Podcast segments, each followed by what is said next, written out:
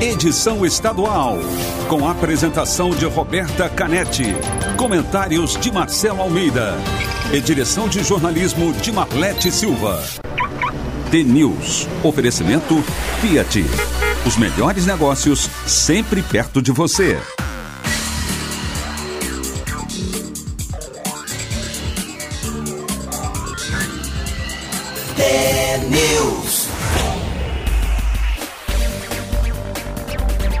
Sete horas, um minuto. Um ótimo dia para você que está sintonizado na Rádio T, a maior rede de rádios do Paraná. Você acompanha agora as principais notícias do dia e participa da programação pelo WhatsApp 41992770063.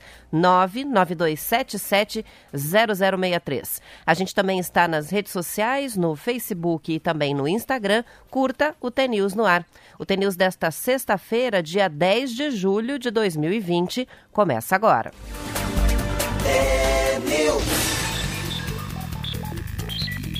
E os ouvintes vão brigar comigo agora com a notícia que eu vou dar, mas o Marcelo Almeida não está. A gente vai ficar devendo um conto, também o desafio do Radinho vai acumular, porque hoje era o desafio Marcelo Almeida com as cidades paranaenses que são capitais de alguma coisa. A gente já tem muitas participações no post promocional que está lá no Instagram TNews no ar. Exemplo, Telemaco Borba, que é a capital do papel. Cianorte, a capital do vestuário. Ortigueira, que é a capital do mel. Tantas outras, mais de 65 participações aqui dos ouvintes já. Como ficou tudo para a próxima semana, as participações continuam valendo e dois vão ganhar o radinho na sexta-feira que vem, tá bem? Então podem participar lá até a próxima sexta-feira e a regra vai ser assim: se o Marcelo erra, o ouvinte leva o radinho. E daí, se ele errar de novo, o próximo também vai levar um radinho. Já chegam participações com a gente. Querino de São José dos Pinhais estava na expectativa do conto. É, como o Marcelo não veio e é, não fez o conto de sexta-feira, vou propor para ele, de repente, contar um conto já no início da semana de bônus. Ah, o Querino mandou para a gente aqui o print da tela do celular com a temperatura em São José dos Pinhais, 2 graus.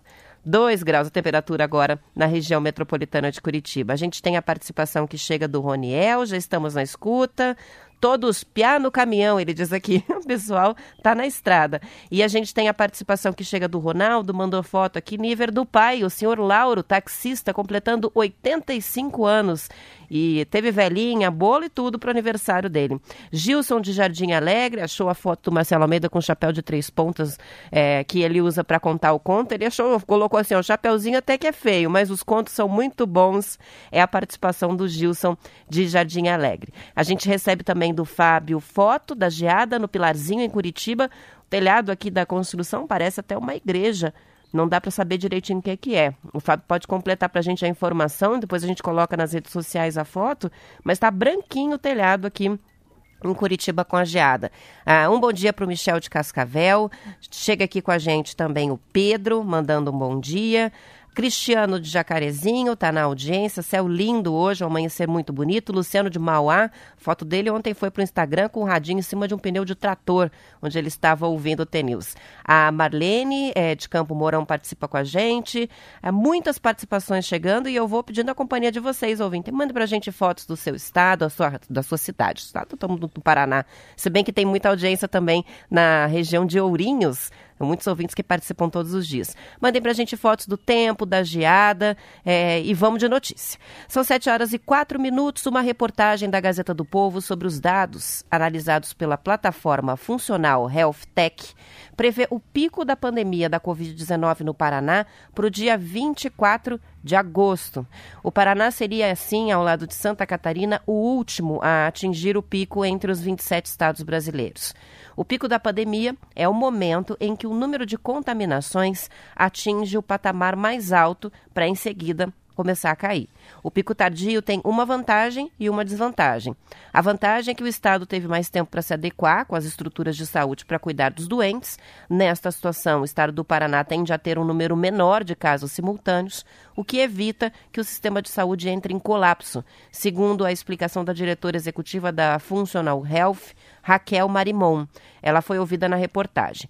A desvantagem do pico tardio é que a população vai ficar cansada das medidas de isolamento social e o custo econômico pode ser mais alto. É o que já está acontecendo, Marcelo costuma dizer aqui, que é o esgotamento social. Né? Ainda assim, a situação do Paraná é, segundo as autoridades em saúde, a melhor forma de se enfrentar uma epidemia causada por um vírus contra o qual a gente não tem vacina e nem medicação com eficácia comprovada. Segundo as projeções da empresa de inteligência de dados, o Paraná vai atingir o pico com 66.700 casos ativos.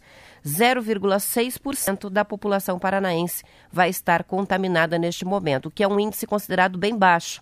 Para efeito de comparação, o Alagoas teve, deve ter um pico próximo do dia 17 de julho, bem antes, portanto, mas 1,4% dos alagoanos vão estar contaminados. 1,4% no Alagoas é a previsão, Paraná 0,6% da população.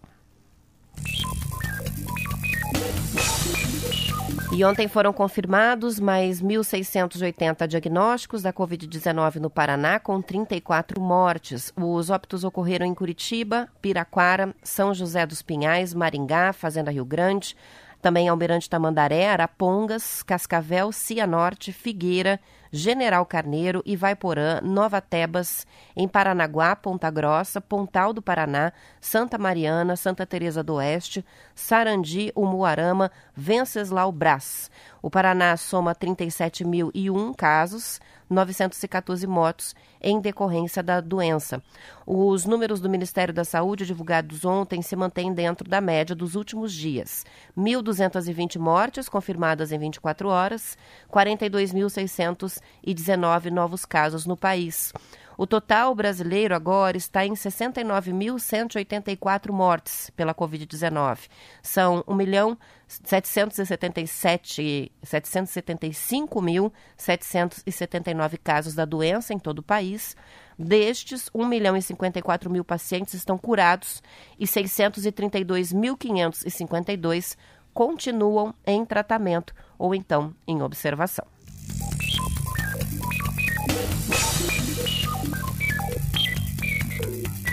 E o ex-deputado federal Nelson Aureira, o primeiro político condenado pelo Supremo Tribunal Federal na Operação Lava Jato, testou positivo para a Covid-19. Melrer está cumprindo pena na penitenciária estadual de Francisco Beltrão e foi internado em um hospital particular da cidade. Ao portal de notícias Plural, o advogado dele, Michel Saliba, disse que o contágio pode ter ocorrido através de funcionários do presídio que estavam infectados. Melrer está preso desde outubro do ano passado pelos crimes de corrupção e lavagem de dinheiro. Ele é acusado de ter recebido 29 milhões de reais no esquema da Petrobras. Quem também teve a confirmação foi o presidente do Condor, dos supermercados, e da Associação Paranaense dos Supermercados, APRAS, o Pedro Joanir Zonta, que teve o diagnóstico positivo para a Covid-19 divulgado ontem. A informação foi confirmada pela assessoria de imprensa da rede ao portal Bem Paraná. De acordo com o Condor e também a APRAS, a doença, ao menos até aqui, se manifestou de forma branda Zonta passa bem. A gente teve manifestações de vários políticos, inclusive nas redes sociais. O ex-senador, ex-governador Roberto Requião é, postou ontem sobre a situação do Pedro Joanir Zonta estar infectado com o novo coronavírus em tratamento.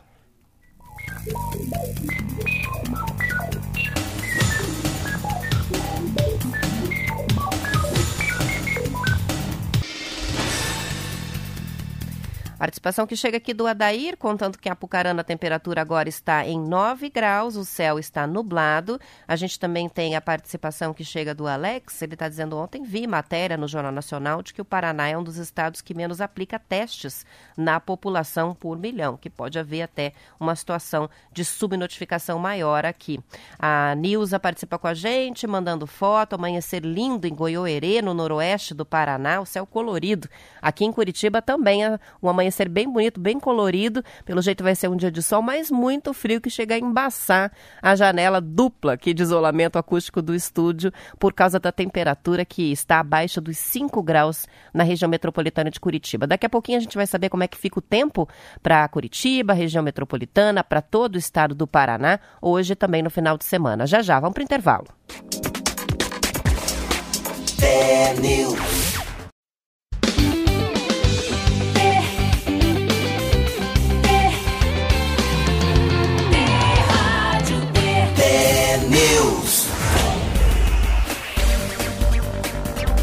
São 7 horas e 15 minutos, muitas participações que chegam com o frio em diferentes regiões do estado. O Fábio mandou a foto da geada em Curitiba e eu comentei antes do, do intervalo. É a Igreja São José, no Pilarzinho, que está coberta com o gelo uh, de hoje de manhã, geada aqui na região de Curitiba. Michel de Palmeira mandou uma foto linda do amanhecer, o céu bem vermelho. Ele diz: sou caminhoneiro, tirei essa foto agora em Ortigueira.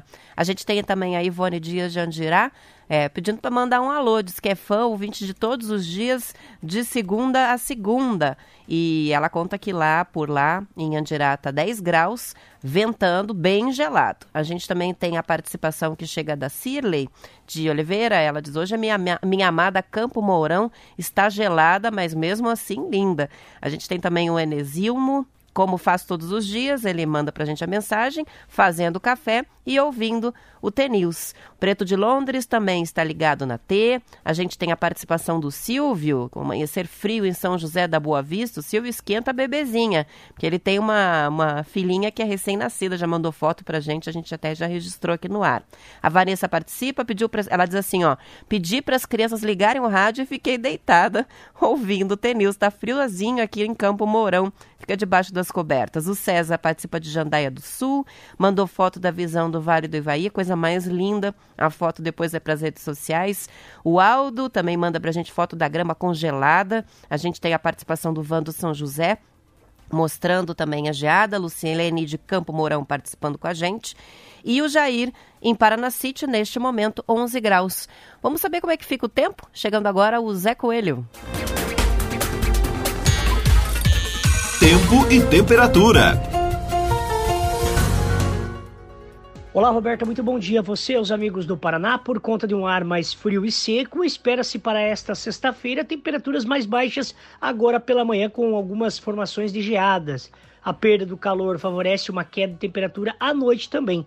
Para o sábado, em algumas regiões deve esquentar e com previsão de chuva para o final de semana em alguns pontos. Cascavel, Dia de sol hoje, com geada agora pela manhã. As nuvens aumentam no decorrer da tarde, mínima 6 graus, máxima 22 graus. Amanhã, amanhã já muda um pouco o cenário. Sol e aumento de nuvens de manhã, com pancadas de chuva à tarde e à noite, mínima 11 graus, máxima 20 graus em Cascavel. Laranjeiras do Sul, geada agora pela manhã, tempo firme, ensolarado à tarde, mínima 2 graus, máxima 17 graus. Final de semana, pancadas de chuva à tarde e à noite, mínima 9 graus máxima 20 graus. Campo Mourão, 6 graus de mínima, máxima 22 graus, tempo nublado. Fim de semana, tempo firme, sol com aumento de manhã, pancadas de chuva podem ocorrer no finalzinho da tarde, mínima 13 graus, máxima 25 graus. Jacarezinho, sol entre algumas nuvens, mínima 7 graus, máxima 24 graus. Fim de semana, sol com algumas nuvens, não chove, deve esquentar bastante, mínima 11 graus, máxima 26 graus. Curitiba, 5 graus é a temperatura de momento. Hoje será mais quente que ontem. Tempo ensolarado, com geada agora pela manhã.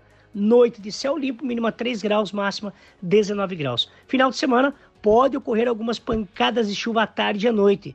Mínima 7 graus, máxima 24 graus. No litoral, os caiçaras, tradicional povo do litoral paranaense, vão sentir o frio na pele também. Mínima 11 graus, máxima 22 graus. Roberta?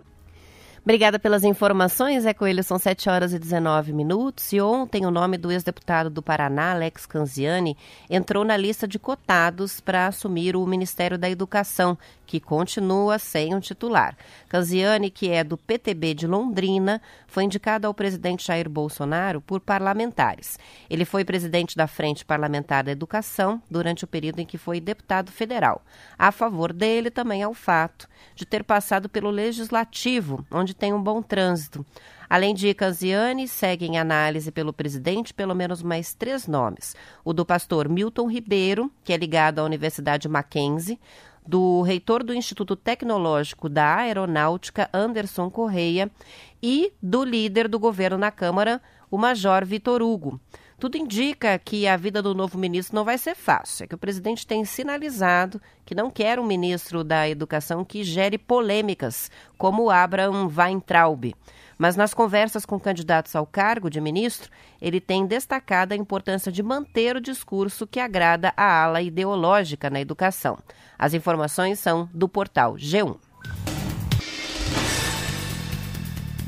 A conta de luz vai ficar 3,8% mais barata já na fatura de agosto. A Copel venceu uma ação judicial de 2009 que desobriga a empresa a recolher PIS e COFINS sobre o ICMS que incide na tarifa de energia elétrica.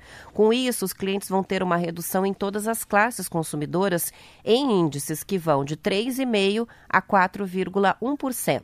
A Copel foi uma das primeiras empresas de energia elétrica do Brasil a entrar na justiça pedindo a exclusão da cobrança desses dois impostos.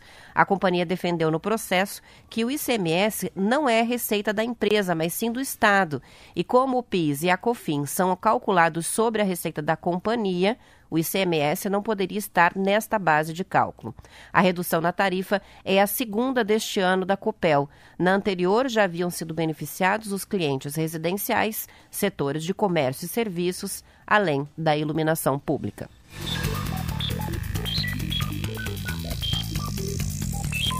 Confederação Brasileira de Futebol, a CBF, publicou ontem o calendário revisado das competições masculinas para o ano de 2020. O ajuste se deve à paralisação dos jogos contra, por conta da pandemia do novo coronavírus. E agora a temporada tem um encerramento previsto para o dia 24 de fevereiro de 2021, data da 38ª e última rodada do Campeonato Brasileiro.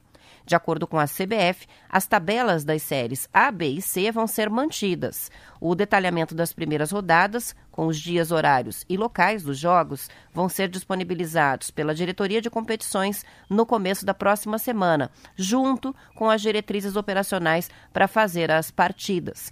Esse documento contempla também as datas base das eliminatórias da Copa do Mundo de 2022, que vai ser no Catar.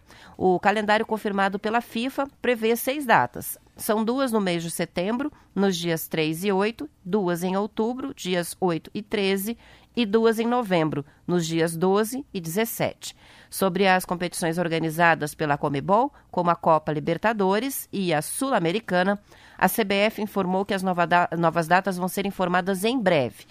A Série A do Brasileirão vai acontecer entre os dias 9 de agosto e 24 de fevereiro do próximo ano. O formato da competição vai ficar mantido, com pontos corridos ao longo das 38 rodadas. A segunda divisão nacional vai de 8 de agosto a 30 de janeiro, permanecendo em sistema de pontos corridos e dando acesso a quatro equipes para a Série A do ano seguinte. Com relação à Copa do Brasil, as 11 datas restantes da competição vão ser disputadas entre, entre 26 de agosto, a Copa do Brasil vai ser retomada um pouquinho depois, né? E aí vai até o dia 10 de fevereiro vai ser reiniciada com os jogos de volta da terceira fase e segue com o mesmo regulamento. Todas as informações estão no Estadão.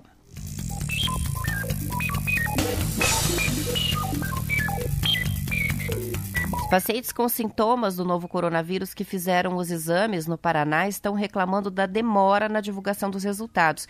Em reportagem da RPC, que foi publicada ontem no portal G1 Paraná, os pacientes de diferentes regiões do estado relataram esperas de até 15 dias.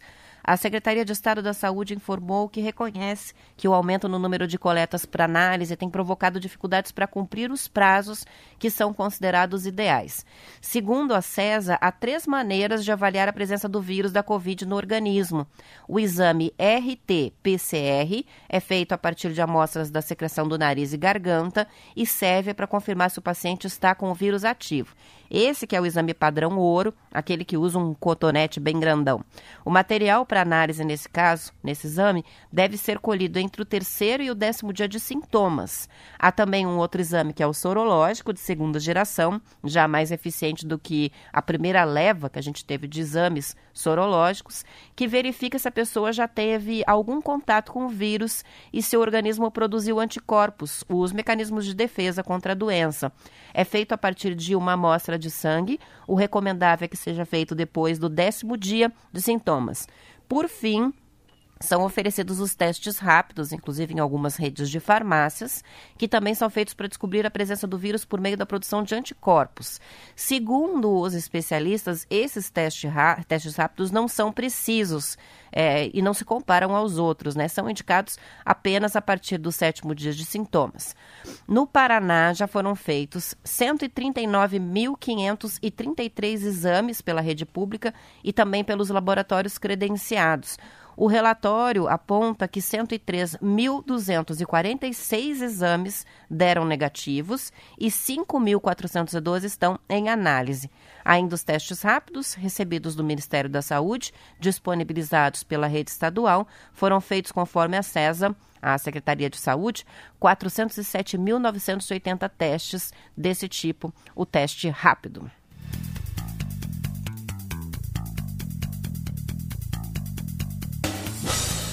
Mais participações que chegam para a gente pelo WhatsApp. A gente tem aqui o Bruno, que é de Guarapuava. Por lá, a temperatura de momento 6,5 graus. Ele mandou foto, inclusive, do termômetro do relógio do rádio, sintonizado na Rádio T. A gente tem a pergunta que chega aqui do ouvinte. Ah, é final de telefone 7883 é o Cristiano de Jacarezinho, é, dizendo que em Jacarezinho é atendida pela CPFL de São Paulo, né? Outra companhia de energia. E aí ele questiona se há a previsão de redução da tarifa de energia. Nesse caso, é, da ação judicial que foi movida pela Copel, por enquanto, apenas para os clientes da Copel. Então, não é em todo o Paraná que vai haver essa redução de quase 4% nas contas a partir de agosto, porque é só para clientes da Copel. Agora, a gente sabe que quando uma ação assim é, tem um resultado positivo, a companhia conseguiu a sentença favorável, muito provavelmente outras companhias também já estão movendo ações judiciais semelhantes e devem ter resultados idênticos, parecidos pelo menos, né? fazendo, é, autorizando essa redução é, tarifária com a mudança na questão tributária relativa à energia. Mas por hora a gente está com, apenas com a Copel é, com essa redução. Então, os clientes de Jacarezinho, infelizmente, não terão redução por enquanto. A Lucilene de Campo Mourão participa com a gente, mandou uma foto linda aqui das crianças, uma menininha dormindo. Ela disse que vontade de ficar em casa assim com a minha bebezinha debaixo das cobertas. Frio em Pitanga, Júlio César participando com a gente. Tá faltando os comentários do Marcelo Almeida, ele tá dizendo. Fica meio vazio mesmo o programa quando o Marcelo não tá. Mas segunda-feira ele tá de volta. A gente tem também a participação que chega é do Onti de Guarapuava, dizendo que tá um fio de lascar, final de telefone 8804 participando com a gente, muitos outros que eu vou registrando na medida do possível. As participações hoje estão bem legais e eu sempre acabo depois a gente acaba colocando as fotos do tempo, de como está é, cada região do estado do amanhecer nas redes sociais, no Instagram e também no Facebook, que tem o mesmo endereço, é o TNews no ar. Venâncio acha que a falta do Marcelo hoje é devido ao frio. Eu também desconfio, porque 3 graus estava bem difícil. A gente tem grama congelada, muita grama congelada chegando aqui, fotos. Próximo do viaduto da BR-277, em São José dos Pinhais, a geada parece que foi bem forte.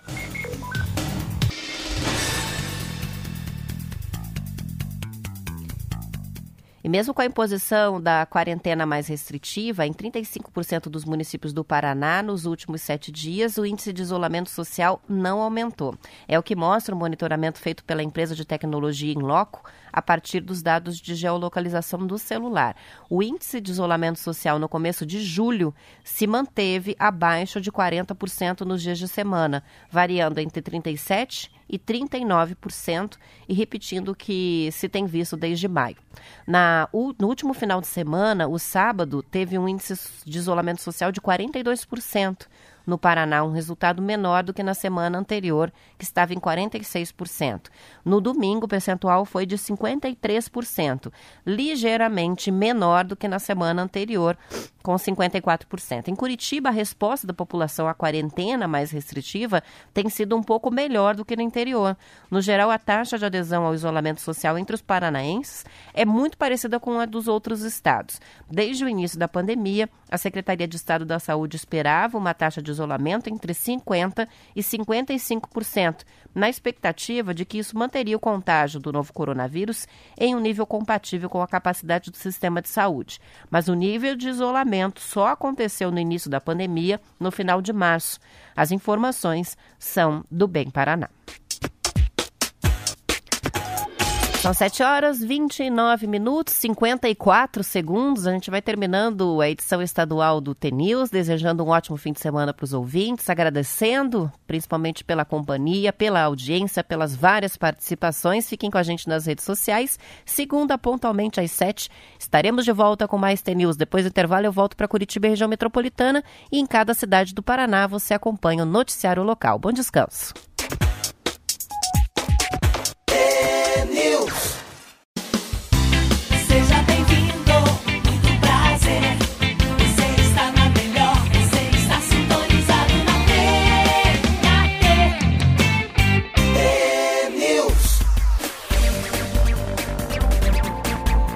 São 7 horas mais 34 minutos. A gente tem uma participação aqui que chega do Fabrício, que pergunta o seguinte, uma curiosidade, né? Como é que é feito esse cálculo de isolamento social? A gente sempre cita, né, esse levantamento da Inloco, dessa empresa de tecnologia. Ele diz, alguém cita a porcentagem de pessoas em circulação, como é que se chega a isso? É uma empresa que faz o rastreamento pelos, pelo sinal de GPS dos telefones celulares. É, nos telefones em que é possível fazer esse monitoramento, eles conseguem a localização com precisão indoor, por meio do GPS, fazem a triangulação das redes Wi-Fi, sinal de Bluetooth, de telefonia, um cruzamento de dados dos celulares, identificam idade, gênero, tempo determinados aplicativos ficam abertos, operadora do usuário, modelo do celular, então eles têm acesso a uma série de dados dos aparelhos de telefone celular, dos smartphones, e pelo GPS da pessoa sabe-se se está dentro de casa, parada no endereço de origem, né, ou se está circulando. E aí eles calculam o índice de isolamento. Então o critério é esse. O critério é o aparelho de telefone celular é, e essa empresa está fazendo monitoramento desde março, o início mais forte da pandemia aqui no, no Brasil, e divulga esses resultados diários sobre taxa de isolamento, índice de isolamento em diferentes cidades brasileiras. Mas o critério é esse. Basicamente, está monitorando os celulares das pessoas. Se colocar o celular é, dentro de um carro, ele fica mostrando que você está circulando pela cidade, portanto, não está cumprindo o isolamento social. Pedro participa com a gente perguntando como é que faz para participar do concurso do Radinho Retrô. Então você vai entrar lá no Instagram, tem News no ar, tem o post promocional, uma foto do Marcelo, tá lá, desafio Marcelo Almeida de novo, porque é a segunda edição. A primeira edição era dizer em que região do estado ficavam determinadas cidades. A primeira cidade que ele errou rendeu um radinho para o autor do comentário. Você comenta lá no post, põe o nome de uma cidade e agora você tem que ser uma cidade que seja a capital de alguma coisa. A capital do sorriso a capital do mel, a capital do melado, como a gente tem no Paraná, muitas cidades produtoras, né, com produtos que identificam a cidade. Você escolhe o nome de uma cidade, coloca no comentário e ele vai ter que adivinhar na próxima sexta-feira a capital do que que é essa cidade. Só valem cidades do Paraná e só valem as participações pelo Instagram, que é o TNews no ar. A Lídia, do bairro Beraba, participa com a gente. Curitiba 3 graus, está todo mundo com muito frio hoje. A gente tem o cachorrão participando, sempre ligado, desconectado com vocês. Ótimo dia, lindo dia com o sol bem bonito mesmo em Curitiba. É, pelo jeito, final de semana vai ser friozinho, mas também é, com um tempo bom na região de Curitiba. A Regina participa com a gente, o Ângelo, mandando imagens do amanhecer na capital. Fabiano, de Almirante Tamandaré. Ele diz aqui: estou indo trabalhar com fone de ouvindo, ouvindo a Rádio T. Um grande abraço para todo mundo. Sextou com bastante frio, escreveu para gente o Edson, região do Campo Comprido, em Curitiba, 4 graus, também ligadinho aqui na programação da T. E o Jefferson de Pinhais mandando fotos, muito frio hoje, é, geada na região metropolitana de Curitiba.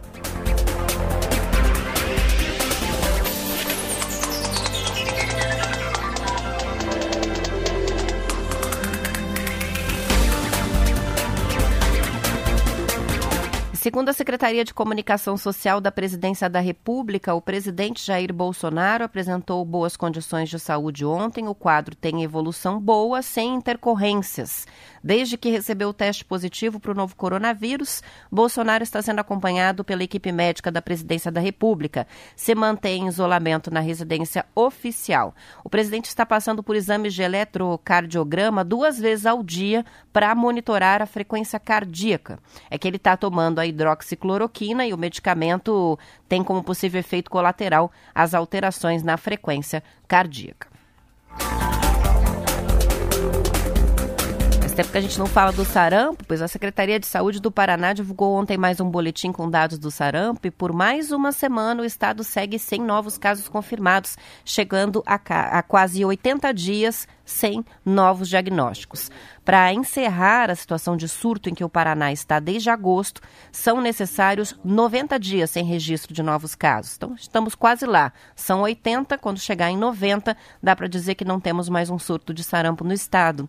O informe registra um total de 1.837 confirmações de sarampo, são cinco a mais do que na semana anterior, mas a coordenação de vigilância epidemiológica explicou que os diagnósticos são de casos de meses anteriores e que foram analisados por um outro outro método. Há também 240 casos em investigação e 1.290 que tiveram resultado negativo para o sarampo. A campanha de vacinação contra a doença teve o prazo estendido e segue até o dia 31 de agosto, dirigida principalmente a adultos na faixa etária de 20 até 49 anos. Vacina disponível gratuitamente nas unidades de saúde de todo o estado.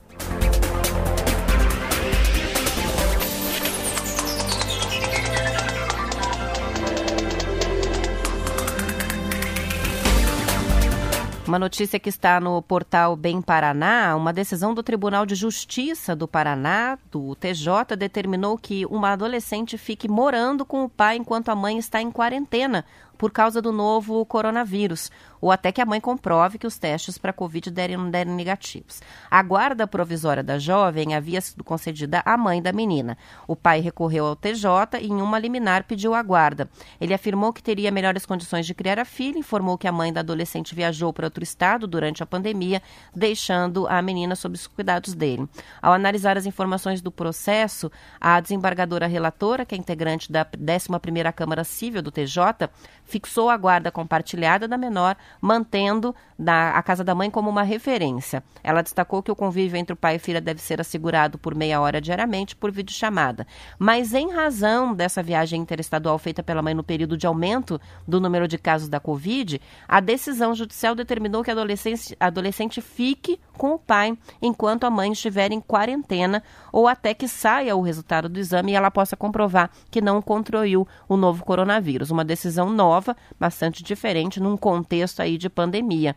Ao, a volta ao lar materno deve acontecer 14 dias depois do retorno dela, da mãe, dessa viagem ou com o teste em mãos, está lá na liminar dessa desembargadora do TJ do Paraná.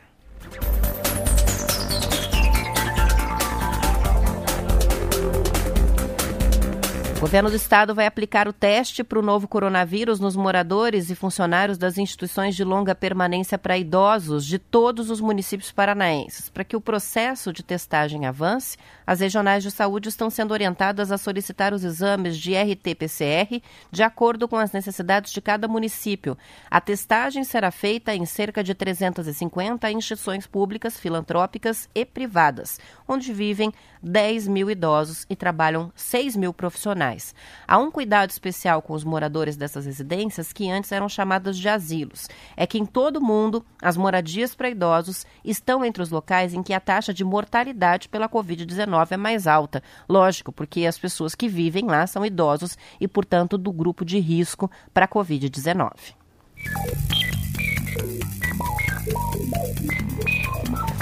São 7 horas e 43 minutos. Vamos saber como é que fica o tempo na Grande Curitiba com o Zé Coelho. Tempo e temperatura.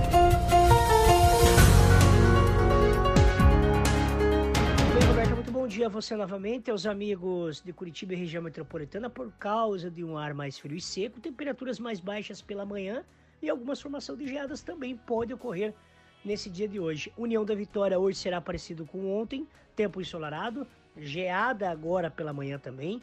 Noite de céu limpo, mínima 1, 1 grau, máxima 20 graus. Final de semana pode ocorrer pancadas de chuva isoladas, mínima 13 graus, máxima 29 graus.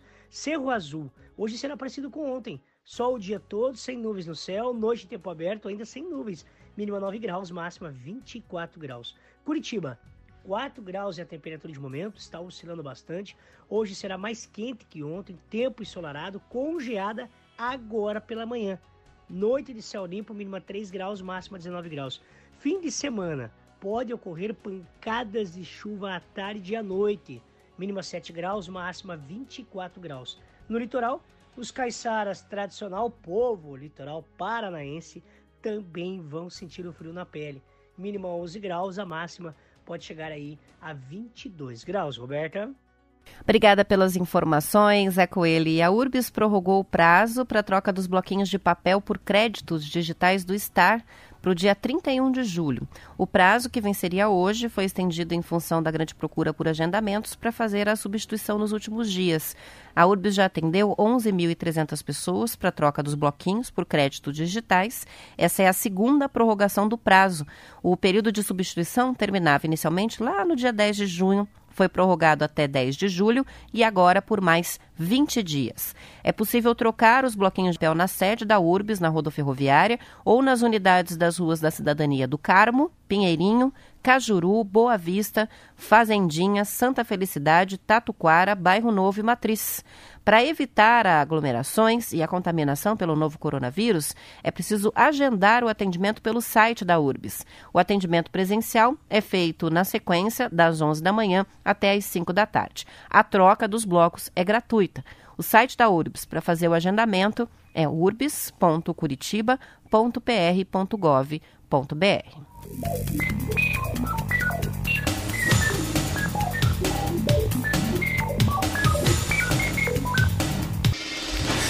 Bem, Paraná traz uma matéria falando que uma onda de demissões de professores está atingindo as universidades particulares de Curitiba. Nas últimas semanas, em maior ou menor escala, Unicuritiba, também a Universidade Positivo, Uninter e Unibrasil dispensaram profissionais.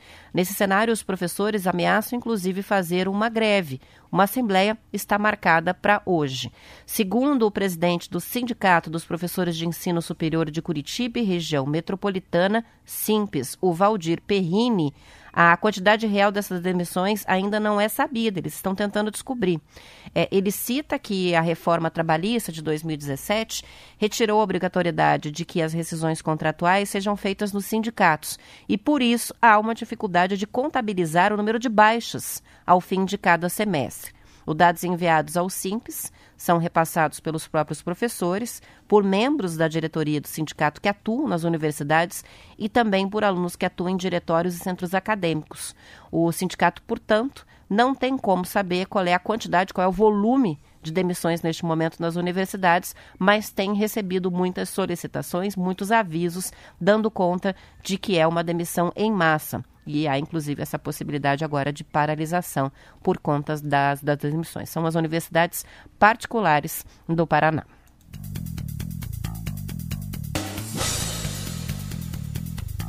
O Conselho Regional de Engenharia e Agronomia do Estado, CREA Paraná, deve concluir dentro de 15 dias o relatório sobre o desabamento de um prédio Colombo na região metropolitana de Curitiba. Uma equipe de fiscalização foi até o local e fez um levantamento dos profissionais envolvidos na obra atual de escavação e também dos profissionais que fizeram lá em 2015 a fiscalização no prédio onde houve esse incidente.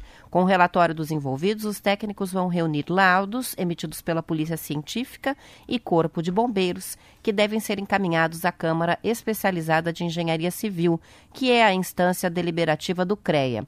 Se a Câmara entender que houve imperícia ou imprudência por parte de algum profissional e que isso possa ter levado ao sinistro, o responsável pode ser enquadrado no Código de Ética. Entre as penas previstas estão a advertência reservada, a censura pública e, em última instância, a cassação do registro profissional. O desabamento do prédio em Colombo foi registrado na madrugada do último sábado.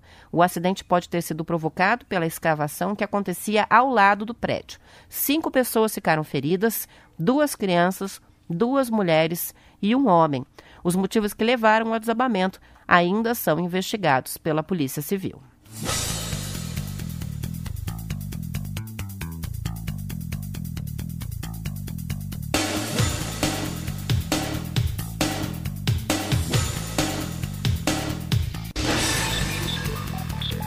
Sete horas 48 minutos, a Comissão Executiva Municipal do Partido Verde aprovou por unanimidade o nome do professor do curso positivo, historiador e ambientalista Renato Mocelin como pré-candidato da legenda à Prefeitura de Curitiba. Ele tem mais de 40 anos de experiência em sala de aula, é autor de várias obras didáticas e literárias.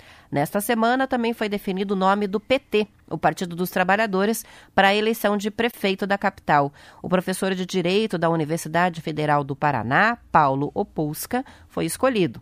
Ele concorreria, é, ou ele concorria à indicação do partido com o deputado estadual Tadeu Venere, que decidiu retirar o nome. O Pusca é formado em Direito, tem mestrado e doutorado pela Universidade Federal do Paraná e é professor de Direito do Trabalho e Processo do Trabalho na mesma instituição. O Partido Novo de Curitiba também anunciou os nomes que devem levar para disputa a Prefeitura da capital em novembro. A chapa escolhida pela sigla é encabeçada pelo médico João Guilherme de Moraes, que tem 46 anos, e tem como vice a empreendedora social Giovana Conte, de 42 anos. Os dois nomes ainda vão passar pela deliberação da convenção do partido, que é uma etapa obrigatória no processo eleitoral. São 7 horas e 50 minutos. Vamos ao intervalo.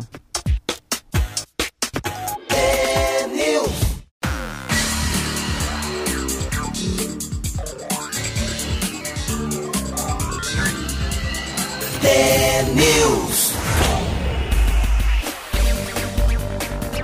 São 7 horas mais 52 minutos. Ronald, morador de São José dos Pinhais, está ligado, marcando presença aqui com a gente no TNews. Participações que chegam pelas redes sociais. A gente tem aqui no post de hoje do dia, nas redes sociais, o Itamar Santos, dando bom dia para todo mundo. A Priscila é, participa com a gente. O Daniel também é, desejando um bom dia a todos. O Everson, também Vande Gomes, todos participando pelo Instagram, arroba no ar, também pelo Facebook, tem o mesmo endereço, é arroba TNews no ar.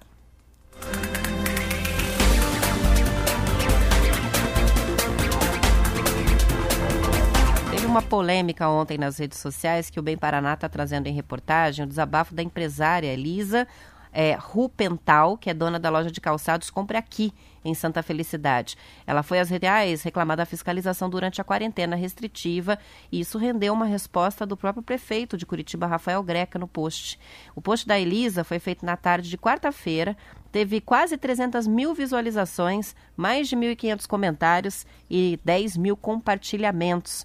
Ontem o prefeito respondeu à postagem.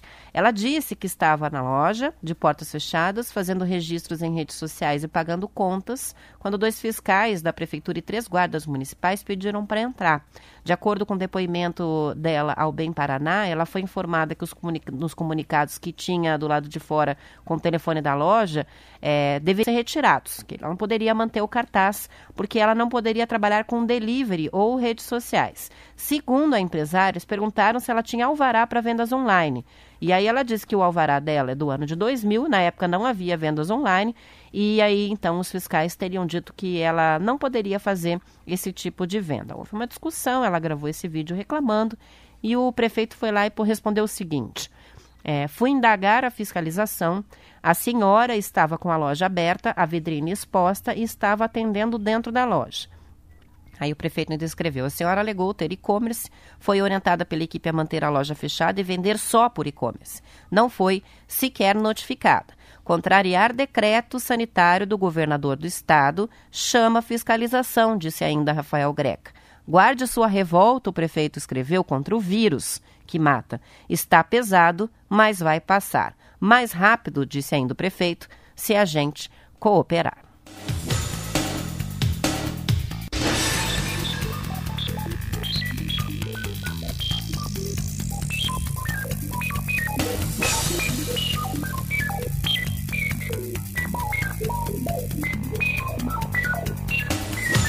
Tribunal de Justiça do Paraná deve julgar nas próximas semanas a ação direta de inconstitucionalidade com pedido de medida cautelar contra a lei que estabelece as regras para o transporte fúnebre de pessoas que moram em outras cidades e falecem em Curitiba. A lei, em vigor desde o dia 24 de março, diz que a família do morto só pode contratar o serviço de uma funerária da capital a que estiver na vez em um sistema de rodízio ou de uma empresa legalmente estabelecida na cidade em que a pessoa falecida residia. De acordo com a reportagem da Gazeta do Povo, a ação das advogadas Larissa de França e Luana Becker alega que a medida afronta a Constituição do Estado e também a Constituição Federal porque legisla sobre um assunto que extrapola a competência municipal. Segundo ainda as responsáveis pela ação direta de inconstitucionalidade, 84 municípios paranaenses, ou 21% das cidades do estado, não dispõem de funerárias, o que faz com que os moradores fiquem obrigados a contratar a funerária da vez no rodízio que é feito pelo Serviço Funerário Municipal de Curitiba. É, isso abrange uma população, de acordo com a ação, de mais de 455 mil pessoas. Dados da própria Prefeitura de Curitiba mostram ainda que 4.407 dos 16.789 óbitos registrados em Curitiba no ano de 2019, 24%, portanto, eram de pessoas que moram em outras cidades. Para as advogadas, que são autoras da ação, restringir a escolha da funerária pelos familiares ainda fere o Código de Defesa do Consumidor, porque interfere nos princípios da livre iniciativa, quebrando a isonomia entre empresas concorrentes e criando uma reserva de mercado às funerárias da capital. A prefeitura diz que a lei garante controle e segurança às famílias e isso amplia a fiscalização sobre os prestadores de serviço, além do tabelamento dos valores. Então tá aí os dois lados, né? As autoras da ação, ação que vai ser julgada pelo TJ, e o posicionamento da prefeitura de Curitiba com relação ao rodízio e essa questão das pessoas que morrem, que moram é, em outras cidades, vivem em outras cidades, mas acabam falecendo em Curitiba e fica nesse impasse com relação à funerária que faz o atendimento.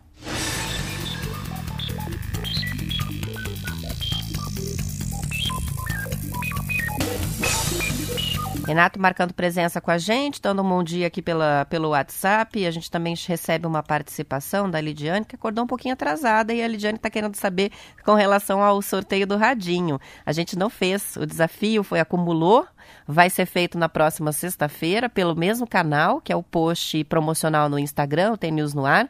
É, e a gente vai sortear dois radinhos retrô para ouvir o TNews na próxima sexta-feira, mas tem que participar ali pelo Instagram. Depois do programa, a gente envia pelo WhatsApp para todos os ouvintes que estão participando o link do post para as participações no desafio do radinho da próxima semana. Vai ser um desafio duplo.